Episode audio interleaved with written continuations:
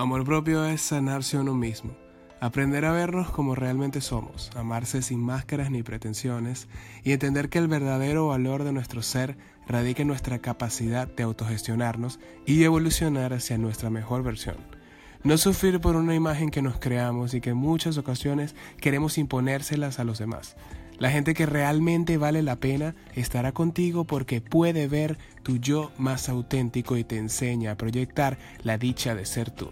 Las personas que te quieren realmente te llevan a enamorarte de quien eres, pero no de una manera narcisista y superficial, sino de una forma totalmente auténtica y original. Finalmente pienso que quererse uno mismo es poder escucharse, aprender qué es lo que grita desde tu interior. Eh, camino